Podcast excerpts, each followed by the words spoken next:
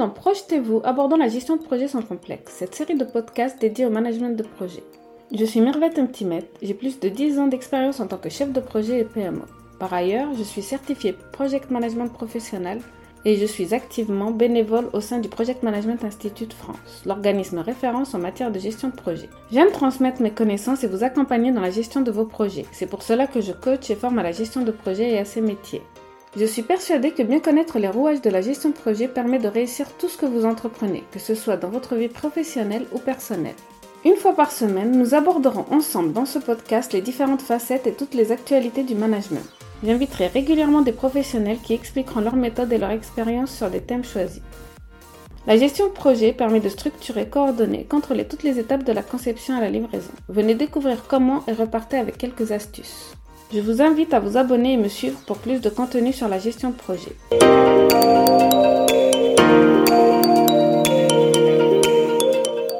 Bonjour à tous et bienvenue dans ce nouvel épisode de Projetez-vous. Aujourd'hui, nous allons démystifier la gestion agile des projets. Vous avez peut-être entendu dire que c'est la solution miracle à tous vos problèmes de gestion de projet, ou peut-être avez-vous entendu l'opposé. Quoi qu'il en soit, nous allons plonger dans les mythes et les réalités de cette méthodologie fascinante. Premier mythe autour de l'agilité qui existe. L'agilité est avant tout un état d'esprit, une culture. Oui, il y a des outils comme Scrum ou Kanban, mais ils ne sont efficaces que si l'équipe adhère au principe agile. D'où vient ce mythe? En effet, l'agilité a été faite pour pouvoir être flexible, adaptable. En anglais, on dit que c'est une méthode adaptative, c'est-à-dire que le périmètre est en constante évolution. Et cela convient aux sociétés d'aujourd'hui. C'est vrai que beaucoup d'entreprises, au lieu de mettre en place tous les rites et de faire en sorte que l'agilité fonctionne, ils ont tendance à dire oui, nous sommes très agiles comme société, comme entreprise, alors qu'ils n'utilisent aucun des rites, aucun des outils de l'agilité. L'agilité a été faite avec des outils, des méthodes. On connaît par exemple la méthodologie Scrum, mais il y a aussi la méthodologie Kanban et maintenant il y a même des méthodologies à l'échelle. Mais il ne sert à rien de dire que nous sommes agiles alors que nous gardons un fonctionnement très traditionnel de l'entreprise. Donc ça, c'était le premier mythe.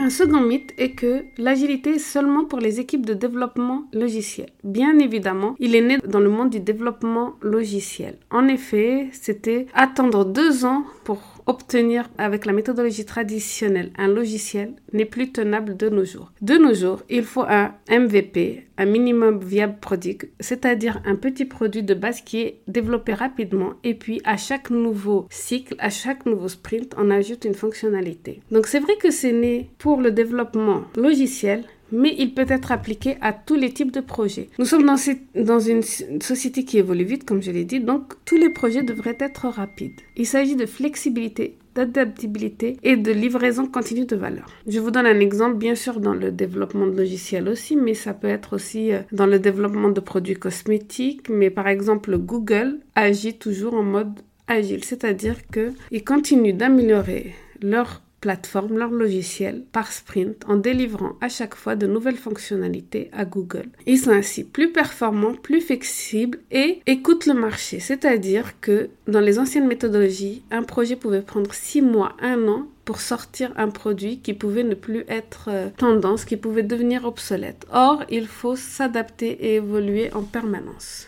Il peut s'agir du monde du développement de logiciels. Il peut s'agir d'un monde de finance, par exemple la bourse, par exemple la crypto-monnaie. Ce sont des mondes qui sont éloignés du développement de logiciels, mais qui peuvent être très agiles, et auxquels l'agilité peut apporter beaucoup de flexibilité.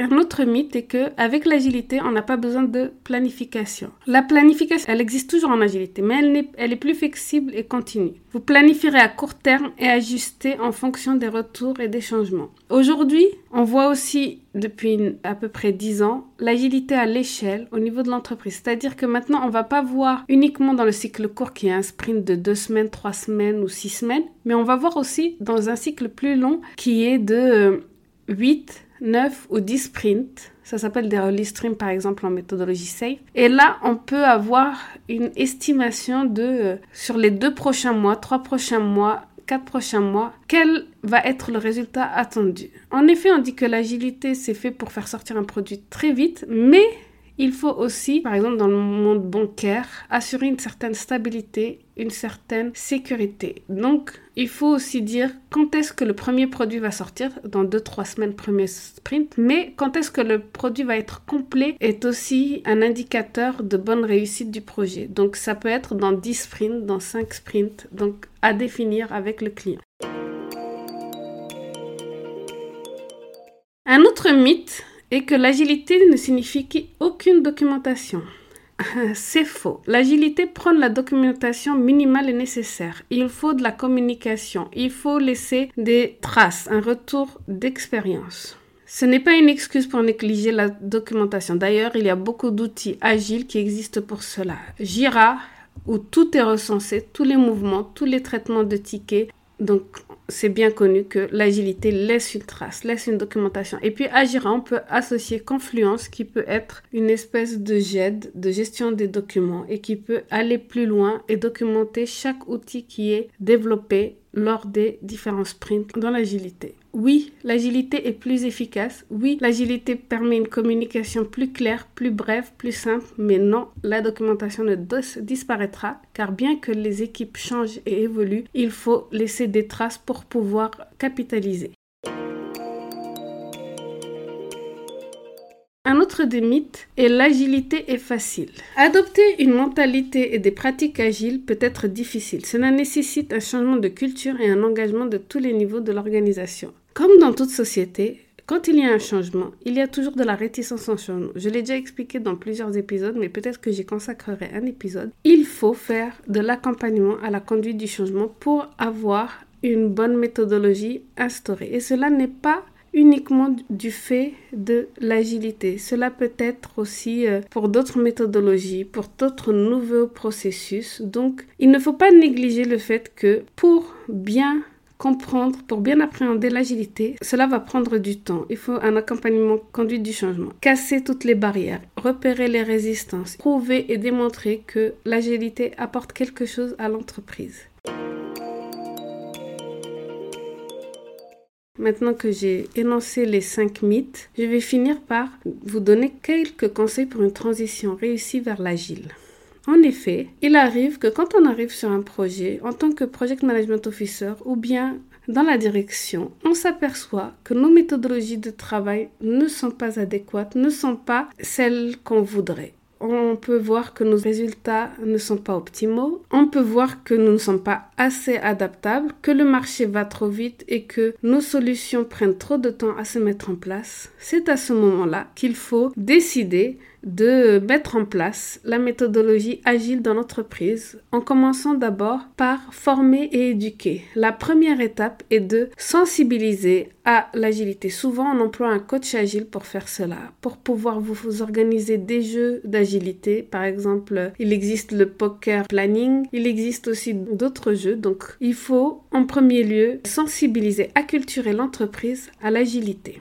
Ensuite, on commence par une petite équipe. On commence par petit, on implémente tous les rituels, on regarde quels sont les résultats et puis on rectifie, on met en place et puis ensuite on étend au reste du département, au reste de l'entreprise. On doit surtout avoir l'adhésion de la direction. La direction doit être à 100% pour cette implémentation. Il ne doit pas y avoir de scission entre les départements, les équipes et la direction une décision peut être prise à un moment que l'agilité est ce qui apporte le plus à l'entreprise et donc c'est à ce moment-là qu'il faut la lancer. Bien sûr, il faut que la direction soit impliquée dans toutes les étapes de la mise en place. Je ne dis pas que la direction doit ensuite arriver dans tous les scrum meetings, dans tous les délits, dans tous les, tous les rétro-plannings, mais elle doit avoir un seul langage avec le coach, avec les managers qui mettent en place cette méthodologie. Et puis, la mise en place de l'agilité doit écouter et s'adapter. C'est-à-dire que s'il y a des choses qui ne fonctionnent pas pour l'entreprise, on doit s'adapter en conséquence. On ne peut pas imposer des choses qui n'ont aucun sens. Il faut mettre du sens à tous les rituels. S'il n'y en a pas, il faut changer le rituel. J'espère que cet épisode vous a aidé à mieux comprendre ce qu'est la gestion agile de projet et comment elle pourrait bénéficier à votre organisation. N'oubliez pas, l'agilité n'est pas une solution miracle, mais un outil qui, lorsqu'il est bien utilisé, peut apporter d'énormes avantages. Merci de m'avoir écouté pour cet épisode. La gestion de projet est un domaine passionnant et stimulant et j'espère que le podcast Projetez-vous vous apportera des connaissances précieuses et des conseils pratiques pour améliorer vos compétences en gestion de projet. Que vous soyez un chef de projet expérimenté ou que vous débutiez dans ce domaine, vous trouverez ici des informations pertinentes et des exemples concrets pour vous guider avec le succès de vos projets. Je vous remercie de vous joindre à moi dans cette aventure passionnante et je vous donne rendez-vous dans le prochain épisode de Projetez-vous abordant la gestion de projets sans complexe. Vous trouverez dans les notes de cet épisode quelques liens intéressants, notamment si vous voulez aller plus loin. N'hésitez pas à me contacter, vous trouverez toutes mes informations sur ce podcast ou sur mon site internet mirvet-timet.com. Je suis également présente sur les réseaux sociaux et j'aime bien échanger sur les sujets liés à la gestion de projet. Música